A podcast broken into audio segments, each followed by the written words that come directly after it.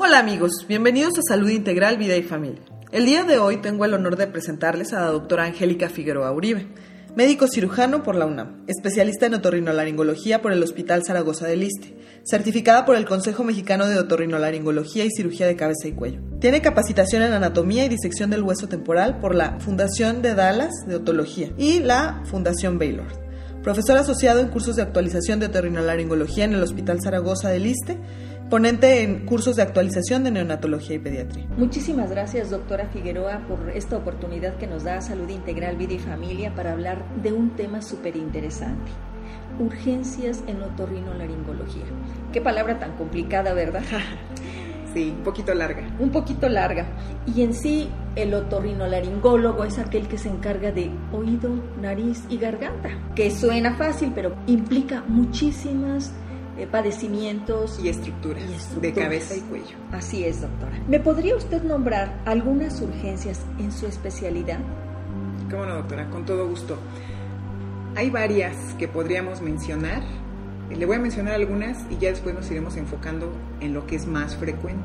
Algunas de las urgencias que tenemos en la especialidad de otorrinolaringología son, por ejemplo, los abscesos profundos de cuello. Son poco conocidos, no afortunadamente no son tan frecuentes y pueden venir de una infección dental. Se colecciona pus que se acumula en el cuello. Esa es una de las urgencias que a veces vemos. Otra urgencia que nosotros vemos es la parálisis facial. El nervio facial pasa justo en medio del oído y es por eso que es de nuestro interés este, y de nuestro conocimiento tanto la anatomía, el funcionamiento y el manejo del nervio facial. Otra de las urgencias que vemos son los sangrados nasales. Hay muchas causas para que haya sangrados por la nariz. Esos son como muy frecuentes. Incluso mucha gente hasta piensa que son normales. Dicen, pues como hace calor, pues es normal que le sangre la nariz. Claro que no. Claro que no. Claro que no, pero es como muy frecuente que haya sangrados de la. Otro tipo de urgencias que se ven en pacientes pediátricos es cuerpo extraño o un objeto que el niño se metió tanto en el oído o en la nariz. Eso es muy frecuente. Muy frecuente y todo mundo quiere intervenir y todo mundo quiere retirar el cuerpo extraño y no es lo correcto. Ya ahorita platicaremos un poquito más adelante de eso.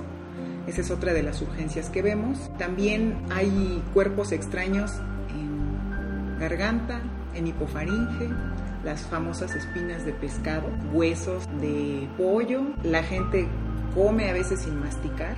Es frecuente que en pacientes que no mastican los alimentos tengamos cuerpo extraño atorado en hipofaringe, tener que entrar a retirar. Tenemos también infecciones de las anginas que ocasionan colección de pus debajo de una de las anginas. Se llama absceso periamigdalino.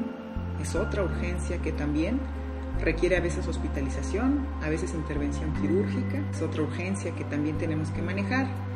Y podríamos mencionar también la hipoacusia súbita. Tuve pérdida auditiva, de repente me quedé sin escuchar y pues mucha gente piensa me voy a esperar dos, tres días a ver si se me quita. Eso es de origen viral.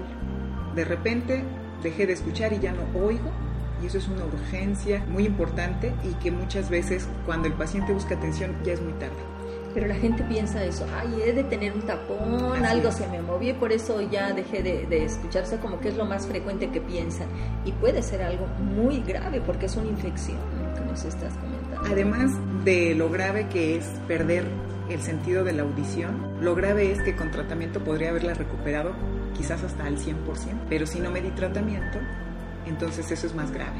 Otra de las urgencias que en algunas ocasiones tenemos que valorar en los pacientes es dolor muy intenso en el oído, que se puede deber a una infección de la piel o se puede deber también a una disfunción de la articulación temporomandibular, muy frecuente en los pacientes que tienen desalineados sus dientes. Ocasiona un dolor muy intenso en la, en la región alrededor del oído y el paciente piensa que tiene una infección o algo muy, muy grave en el oído y vemos que es la articulación temporomandibular. Y otra de las urgencias que también mm, llegan con nosotros y que atendemos es la fractura de los huesos propios de la nariz. Serían como las urgencias más, más comunes en nuestra especialidad. Doctora, ¿Cuáles serían algunas de las causas de sangrado nasal? Las causas más frecuentes que tenemos son los padecimientos de tipo alérgicos que ocasionan inflamación de las estructuras internas de la nariz. Después de varios días de estar inflamadas las estructuras, se resecan y se, se lesionan ocasionando sangrados nasales.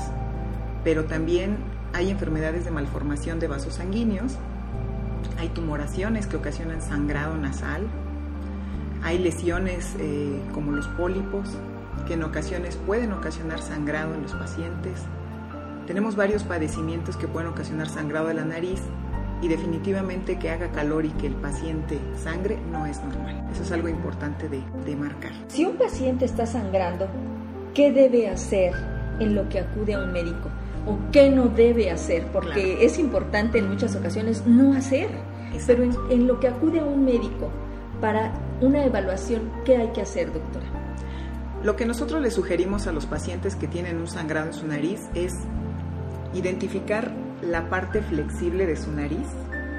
Si usted observa, la parte superior de nuestra nariz es de hueso, es muy sólida. La parte de la punta de la nariz es muy flexible. A ese nivel hay que hacer una presión con dos dedos fuerte y esperar cinco minutos con reloj en mano.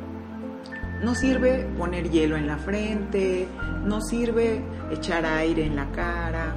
Lo que necesitamos es esperar cinco minutos con esa presión porque hasta el 98% de los sangrados de la nariz y es muy fácil controlarlos si ejerzo una presión de 5 minutos en la parte anterior de mi nariz, es muy probable que ese sangrado se detenga. Si después de 5 minutos yo retiro la presión y sigue el sangrado, definitivamente va a necesitar que un médico le detenga el sangrado. Hay que buscar ayuda, un servicio de urgencias o un especialista que nos pueda ayudar. Si el sangrado se dio en esos 5 minutos, hay que enjuagar el rostro solo con agua fresca de lavamanos y después, bueno, pues ya con más calma solicitar la cita de un especialista. ¿Cuál es el tratamiento recomendado en los pacientes con sangrado nasal? Dependiendo de lo que encontremos en la exploración del paciente y la edad que tenga, pero de forma más o menos general, los sangrados de la nariz se pueden resolver de cuatro maneras diferentes vamos a, decir que la forma más básica de resolver un sangrado nasal puede ser a base de medicamentos. Si después de unos días con medicamentos el paciente continúa con sangrados, vamos a ocupar realizar una maniobra que se llama cauterización con nitrato de plata. Si después de haber realizado ese procedimiento el paciente continúa con sangrados, es candidato a que le apliquemos un taponamiento nasal. va un poquito que está que se introducen mm, sustancias y materiales dentro de la nariz del paciente y si no fuera posible así detener sangrado, entonces tendríamos que entrar al quirófano a ligar la arteria que está dando el sangrado. Pero en general, comento que hasta el 90% de los pacientes con medicamento se pueden detener los, los sangrados. Doctora Figueroa, es muy frecuente que la gente se queje de dolor en oído. ¿Cuáles serían las principales causas? Y segundo, ¿qué tan recomendable es la automedicación? ¿Que se apliquen gotitas en los oídos sin haber sido revisados. Las causas más frecuentes para tener molestia o dolor en los oídos puede ser desde una infección en la piel, que es la famosa otitis externa, o la otitis que le da a la gente que va a la playa regresa con molestias en los oídos. Es muy frecuente que sea por una infección en la piel del conducto externo. Algunas veces pudiera, pudiera servir el uso de gotas con antibiótico pero la mayor parte de las veces no sirve solo usar gotas. Vamos a ocupar seguramente un antibiótico vía oral, un desinflamatorio, etc. Otro de los motivos de tener molestia o dolor en los oídos es que yo, habiendo tenido una infección de la vía respiratoria, ahora tengo una colección de moco atrás del tímpano, lo cual me ocasiona dolor, eh, me va a ocasionar sensación de sordera y si el dolor va aumentando y las estructuras se siguen lastimando con todo el moco que se ha acumulado, se me puede, lo que la gente le llama, reventar el oído. Se revienta el tímpano y drena una buena cantidad de secreción, con lo que se quita el dolor, pero ahora tenemos la complicación de tener el tímpano perforado. En esos casos no se debe de usar nunca gotas para el oído, de ningún tipo, hasta que no lo haya revisado un especialista. Y muchas veces aún nosotros decidimos que no se deben de aplicar gotas en el oído perforado, de ningún modo. Eso es algo muy importante de recalcar. Y otro de los motivos por el que yo puedo tener dolor de oído es, fui a la playa, fui a una alberca, yo ya tenía tapón de cerumen en mi oído y la humedad que queda atrapada entre el, cerumen y la piel ocasiona que la piel se macere, se inflame y ahora tengo mucho dolor y no sabía yo que lo que tengo es un tapón de cerilla. Por más gotas con antibiótico que yo use en el oído, no se me va a quitar. No se va a salir el tapón de cerilla, no me está ayudando. Y otra causa de dolor y molestia en el oído es tener disfunción de la articulación temporomandibular. Es muy frecuente, el paciente considera que tiene algo que le está ocasionando mucho dolor en el oído, se pone gotas con antibiótico en el oído y pues eso no le va a funcionar. Claro. Porque el problema está en la articulación que está justo enfrente del conducto auditivo. Entonces, no necesariamente van a funcionar. Lo ideal es que alguien me revise, me diga qué tengo para no estar adivinando y de manera certera usar el tratamiento correcto. Esa es una, esa es una buena opción. Es muy frecuente, la, como usted dice, el dolor o la molestia en el oído, pero hay muchas causas, muchas. Y el, las gotas van a servir solo en un pequeño porcentaje de esto. En caso de un cuerpo extraño en oído o en nariz, ¿qué debe hacer el paciente antes de acudir a, atención médica? Es importante resaltar que los pacientes que van a presentar cuerpo extraño en oído o en nariz son pediátricos. Sí. Es muy difícil que un adulto, pues intencionadamente metiera algo en su nariz o en su oído. El problema de que sea un paciente pediátrico es que los papás intentan siempre retirar primero el cuerpo extraño, lo cual ocasiona inflamación de las estructuras, a veces los lastiman, después pues pueden acudir a algún otro servicio y si no tienen la iluminación y el instrumental adecuado, pues a veces continúan lastimando las estructuras. Tanto la nariz como el oído son una especie de tubo muy delgado con una piel y un recubrimiento muy muy delicado que al estarlos manipulando se inflaman y se lesionan con facilidad. Lo ideal es no tocar. Ya sabemos que se que tiene un cuerpo, algo. ajá, exactamente, uh -huh. hay algo extraño en la nariz o en el oído, acudir directamente con el especialista, con el instrumental adecuado, la iluminación adecuada y si el niño no está lastimado, va a cooperar muy bien puede ser una maniobra que en dos o tres minutos podamos retirar ese cuerpo extraño. De otro modo, a veces hay que entrar a quirófano. Sedar al niño. Exactamente, porque ya está muy adolorido y también él ya ¿Tiene se ha sentido muy lastimado, tiene mucho miedo, no coopera para la exploración y a veces es necesario bajo sedación y en quirófano tener que retirar un cuerpo extraño. ¿Y cuáles son los más frecuentes, doctora? Los frijoles, este, bolitas, no sé, los niños son muy curiosos y, y, son muy, muy graves incluso estos cuerpos. ¿O ¿Cuáles son los más frecuentes que has encontrado, doctora? Lo que más he retirado eh, son cuentas de collar y por lo mismo que son redondas y con la humedad o el moco en la nariz, es un poquito complicado el retiro porque giran, los está uno moviendo y solamente están girando. Pero en el oído, ahí es diferente. En el oído hemos retirado desde arañas, semillas, tornillos, eh, hemos retirado moscas, chinches, garrapatas, hemos retirado eh, piezas de metal, rebabas de metal, partículas de madera. En el oído es como, como más accidental que caiga algo más grande o que se meta un animal. En la nariz es difícil por el flujo de, del aire que está entrando y saliendo, pero en el oído llegan a ocurrir esta eh, más variedad de cuerpos extraños. Doctor, ¿y qué llevará a los niños a introducirse cuerpos extraños? Esa es muy buena pregunta, doctora. Muchos papás consideran que es como normal, pues se metió algo y ya lo había hecho antes. Pero lo que no estamos tomando en cuenta es que los niños meten cuerpos extraños en nariz o en oído porque tienen comezón. Y lo usan como para rascarse. Ya cuando se dan cuenta, pues es que algo ya se les fue, ya no lo pueden retirar. Esa comezón está muy asociado con pacientes alérgicos. Los pacientes alérgicos sufren de comezón en su nariz, a veces en sus ojos, muy frecuente en sus oídos y cuando son muy pequeños los pacientes pues se meten cosas para rascarse. Entonces una vez que encontramos un paciente con cuerpo extraño y ya lo hemos extraído, sería importante hacer algunas pruebas y quizás es un paciente alérgico que no sabía que tenía una alergia y que requiere tratamiento. Qué interesante, doctora.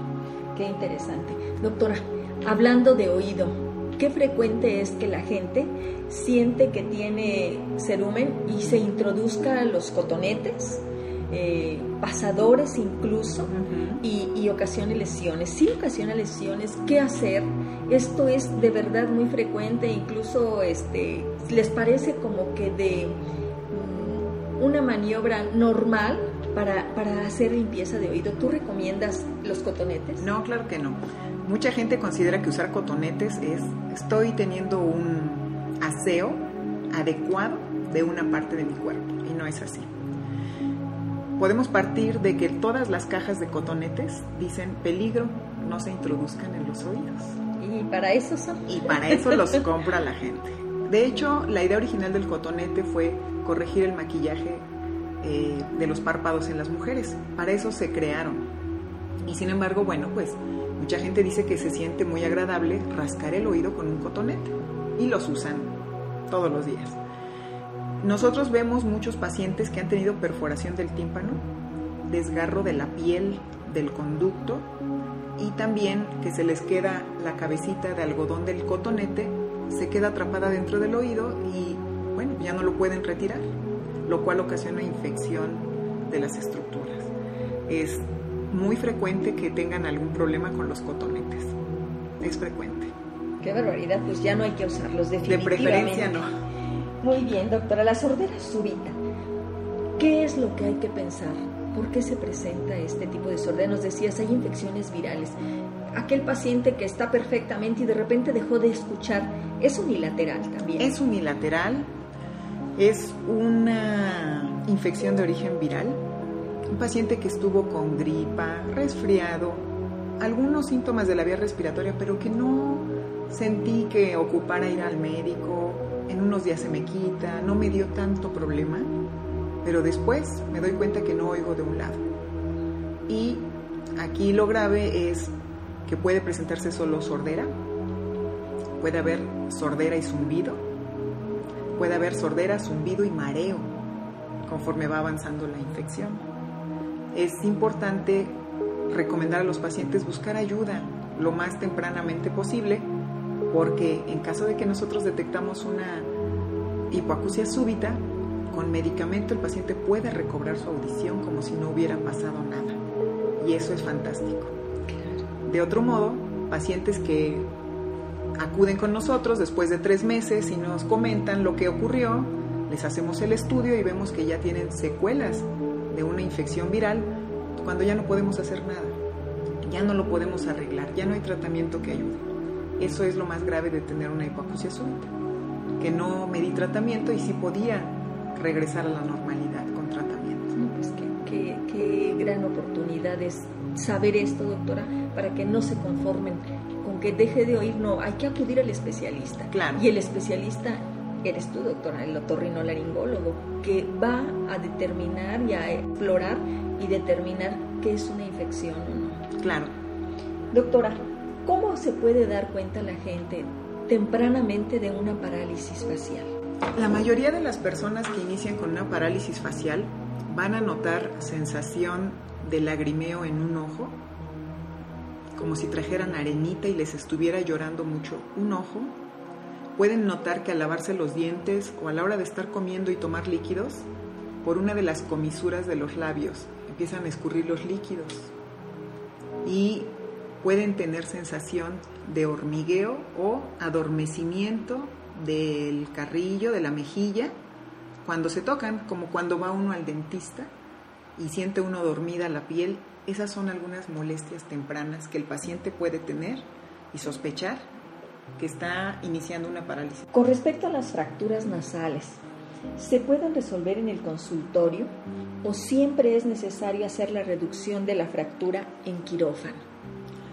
Es muy importante aclarar, doctora, que los huesos propios de la nariz son de los huesos más delgaditos del cuerpo. Tener una fractura en esos huesos es frecuente. En los deportes de contacto, por ejemplo, en los varones es muy frecuente y en las primeras 24 horas de la lesión, de la fractura, la mayor parte de las veces podemos resolver eso en el quirófano y tener una, un restablecimiento de la función nasal muy bueno, sin necesidad de una cirugía. Pero al ser tan delgaditos los huesos propios de la nariz, mucha gente tuvo la fractura el fin de semana y el jueves viene a ver si podemos arreglarle su nariz, los huesos ya pegaron. Los huesos ya soldaron. Son muy delgaditos y soldan rápidamente. Entonces, buscar la atención temprana, la atención rápida, nos puede ayudar a evitar tener que entrar a quirófano. Habrá algunos casos en los que la fractura es tan severa o tan grave que definitivamente de inicio no, no contemplamos ni siquiera hacer algo en el quirófano, se tendrá que hacer directamente en quirófano. Pero muchas de esas fracturas se pueden resolver en las primeras 24 horas en el consultorio eh, de una manera muy, este, muy adecuada para la ventilación, cómo van a quedar respirando después de haber tenido una fractura, sin necesidad de entrar a una cirugía. O sea, los jóvenes que juegan básquetbol, que reciben un balonazo, y lo dejan, no, pues nada más me lastimé. Qué importante es la evaluación, porque se puede entonces corregir en el consultorio. Sí, es en las primeras horas, claro que sí. Es, es tan, tan frágil esto que, que, se lesiona, pero también fácil de reparar, entre comillas, fácil, claro. porque tiene que ser en manos expertas, por supuesto. Doctora, y un poquito que sé que no es urgencia, ¿qué tan recomendable es la cirugía plástica de la nariz? Tú, con tu, tu, especialidad de otorrino, que, bueno, pues mucha gente quiere, no le gusta su nariz. Claro. Y, y acude a cirugía, a cirugía estética. ¿Qué tan recomendable es modificar nuestra anatomía? Esa es una muy buena pregunta, doctora, porque muchos pacientes lo que quieren es que tener una nariz muy linda pero entre yo más modifique las estructuras, es muy probable que menos funcional va a quedar mi nariz. Nosotros recomendamos mucho tratar de ser lo más anatómico posible a la hora de una cirugía, pero a veces eso no funciona para lo estético. Claro. Las modificaciones para lo estético en nuestra nariz, que es de un tipo mestizo, no es una nariz caucásica, nosotros no tenemos altas Respingada. narices respingadas de forma natural y nuestra nariz es muy suave, los soportes de cartílago no es como en otras razas que tienen cartílagos más fuertes. Nuestra nariz mestiza requiere unos grandes cambios cuando queremos una nariz muy respingada o muy linda. Entre más linda quede la nariz, menos funcional va a quedar. En algunos pacientes que tienen esa inquietud de tener una nariz muy estética, pero también conservar la función nasal, nosotros operamos en conjunto con un cirujano plástico, de tal manera que yo pueda tener control de lo funcional y el cirujano plástico de lo estético, de tal manera que lleguemos durante la cirugía a un acuerdo donde hasta aquí, hasta aquí todavía está funcionando las estructuras, de aquí para allá ya no sería recomendable y de esa manera tenemos como que los mejores resultados. El paciente queda muy contento con la forma, la estética de la nariz y funcionando a la perfección. Yo creo que aquí es una parte muy importante. ¿Qué me lleva a querer ser diferente de como soy? Para algo está nuestro cuerpo, nuestra cara, nuestras estructuras de como la necesita mi, mi cuerpo, mi clima, el lugar donde vivo. ¿Qué hay detrás? Una baja autoestima, una no aceptación. Habría que hacer una evaluación porque en muchas ocasiones no, no vemos eso, sino eh, el paciente quiere un, una nariz respingada. Después de la cirugía, aún no queda contento. Y hemos visto pacientes que se han intervenidos una, dos o más veces claro. y, y jamás van a lograr la satisfacción. Es así, estamos con mucha influencia de lo que es la publicidad por todos los medios, ya sea revistas, televisión, todo nos bombardea de que debemos de buscar un ideal de belleza que no es de nuestra raza. Y desafortunadamente en esa búsqueda pues mucha gente empieza a hacer cambio. Y nosotros como cirujanos difícilmente podemos mejorar la generalidad de un paciente. Hemos visto personas que se operaron su nariz, que tenían una nariz grande, y cuando hacemos una nariz muy pequeña, ahora su rostro se ve gordo, aunque estén delgados, porque hicimos una nariz muy pequeña y entonces se pierde el equilibrio. Hay varias cosas que se modifican y también cómo se percibe el paciente. Pero definitivamente lo que es la autoestima, bueno, pues sí tiene un peso importante. Hay gente que toda la vida tuvo una nariz grande y, para nada agraciada y fueron famosos, ricos y felices como Barbara Streisand, por, por ejemplo. Ella, una cantante muy famosa con una nariz horrible, pero a ella no le importa. Y además ningún cirujano prudente se atrevería a operarle la nariz. La nariz es una caja de resonancia para tener tono de voz. Si yo le cambio a ella su nariz, probablemente perdería bastante de lo que sería su auténtica voz, lo que le ha dado tanto éxito. Y hay gente, por ejemplo, como Ana Gabriela Guevara, una corredora muy famosa, con una nariz muy grande, que para las pruebas de poder y de velocidad que ella realizaba como competidora le servía perfectamente. Claro. Y ningún cirujano en su pleno juicio, en su momento de ella ser deportista de alto rendimiento, le hubiéramos operado su nariz, porque hubiéramos modificado su llenado pulmonar, seguramente de algún modo que no hubiera sido el mejor para ella en ese momento. Entonces, la, nariz efectivamente tiene su función en mi cuerpo, me va a estar dando ciertas capacidades, aunque a veces queramos cambiarla. Perfecto, doctora. Yo creo que,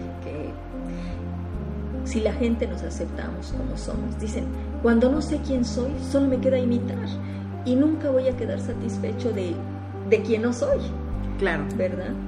Doctora, pues creo que todo los, lo, lo, que nos has compartido, todos tus conocimientos, los cuales agradezco, le van a ser de mucha, mucha utilidad a nuestros escuchas. Y finalmente, doctora, ¿en dónde te pueden localizar? ¿Qué teléfono? ¿Tienes algún correo electrónico, alguna página? Que nos des, por favor. Sí, cómo no. Primero, agradecerle la oportunidad de compartir con su audiencia, doctora. Y estamos en la Clínica San Francisco. Eh, el teléfono es el 234-5131 y tenemos una página a sus órdenes que es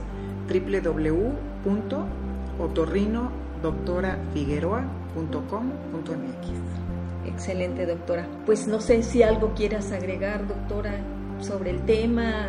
Pues que siempre que tengan una duda, los, los pacientes no, no tengan temor de acercarse a preguntar. Nosotros como médicos considero no solo de mi especialidad, de cualquier especialidad, considero nuestra obligación y nuestro deber informar a la gente. Y creo que también sería muy justo que la gente participe preguntando, teniendo ganas de saber más, de conocer y con gusto les podemos orientar e informar. Muchísimas gracias, doctora. Pues este es uno de los objetivos de estas entrevistas, acercar el conocimiento a la gente. Dicen, solo el conocimiento nos hará libres y esa libertad de elegir qué hacer. Yo creo que de verdad le agradezco nuevamente la oportunidad que nos das de compartir tus conocimientos tan sabiamente adquiridos y al servicio de, de nuestros escuchas. Muchas gracias, doctora.